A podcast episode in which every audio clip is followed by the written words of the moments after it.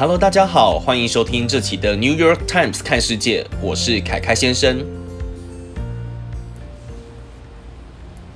首先，我们来听听离我们最近的香港近期发生了什么事。中国借着国安法打压了香港的反对意见。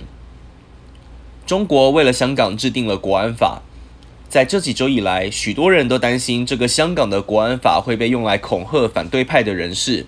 现在这个顾虑已经成真了。中国不顾着国际的批评跟反对，采取了行动。在过去的一周内，中国的有关当局解雇了一名法学教授。这个法学教授是香港民主运动的关键人物，还因为四名年轻人涉嫌在网络上发表香港独立相关的言论，逮捕了他们。同时，还用反对国家法作为取消竞选的理由，禁止了十几名候选人竞选立法的席位。这些行动的严重程度及广泛程度。反映了北京当局迫切的想要抑制香港的反弹声浪。另外一方面呢，中国还将原本定于今年九月六号举行的立法会选举推迟了一年。虽然北京当局使用的理由是投票会造成新冠病毒的大流行，但是这一项推迟的举动也凸显了北京当局担心香港民主派候选人会赢下这场选举。香港啊，已经经历了一年多的政治动荡。还会有更多的反弹示威活动吗？北京的当局还会采取什么措施呢？政治动荡之后的香港又该何去何从？让我们继续来关注。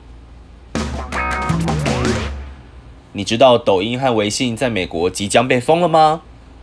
美国总统川普前几天对抖音下达最后的通牒，要求微软呢在九月十五日前完成对抖音的收购，否则可能要在美国封杀抖音。而其他中国的 App，例如微信，都可能成为下一个被针对的对象。由于中国自己的网络防火墙的政策，微信目前是中国少数几款能与外界联系的桥梁。事实上，美国人自己也还不知道川普这个行动背后到底有什么含义。虽然这个举动是基于国家安全考量，但是呢，美国情报局目前其实还没有侦测到任何的威胁。川普对中国的警告一直在扩大。前几天，美国国务院还宣布了一项清洁网络 （Clean Network） 的倡议，威胁不只要禁用这些 App，还要禁用中国的海底电缆。要找出真正的威胁到底在哪里，我相信是非常复杂的。但美国情报局官方说，抖音造成的威胁，事实上和华为比起来根本不算什么。华为正在尝试通过 5G 网络来控制全球的传播，连接美国、欧洲跟许多发展中国家。抖音真的是一个问题吗？只是用来拍拍搞笑短影片造成的威胁，到底又是什么层级呢？华为又是另外一个层次的威胁吗？世界两大霸权的博弈，看来还要持续一段时间，让我们持续来关注。美国的疫情进入到了一个全新的阶段了吗？如果和免疫力比较差的民众一起住，例如说考量到年龄的因素，或者正在生病吃药等等。美国官方呼吁呢，在家也要戴上口罩。和三四月的时候不同，现在病毒已经在美国广泛的传播开来。发言人强调，不要以为住在乡下就可以免疫。美国肺炎的失控让美国与其他富裕的国家大相径庭。大概可以从两个方面来分析这个现象。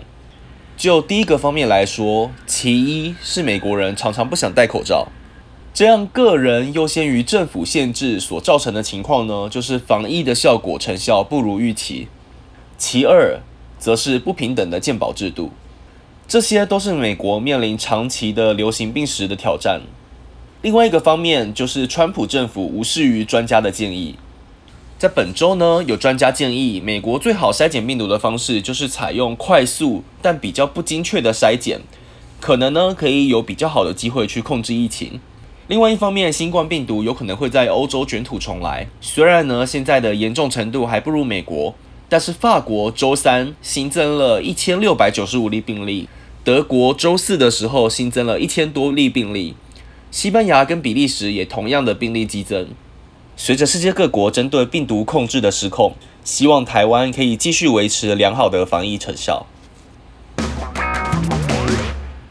你知道三十多年前天文学家发现了一个超大的星星在我们附近的银河爆炸吗？在一九八七年啊，天文学家发现了一个质量非常大的星星在附近的银河爆炸，一直到近期，他们才知道发生了什么事。科学家相信，超新星一九八七的核其实一直藏在一团星辰之中，发出相当于太阳一百倍的能量。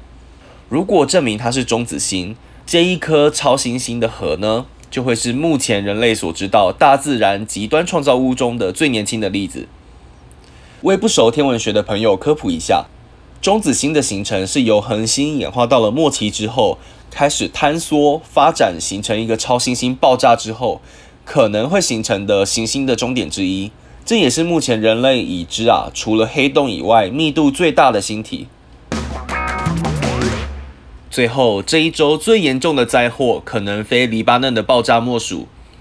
黎巴嫩贝鲁特在周二发生了极其夸张的大爆炸，这场爆炸是由两千七百五十吨的硝酸铵所引起的。爆炸所产生的冲击波席卷了首都的港口工业区。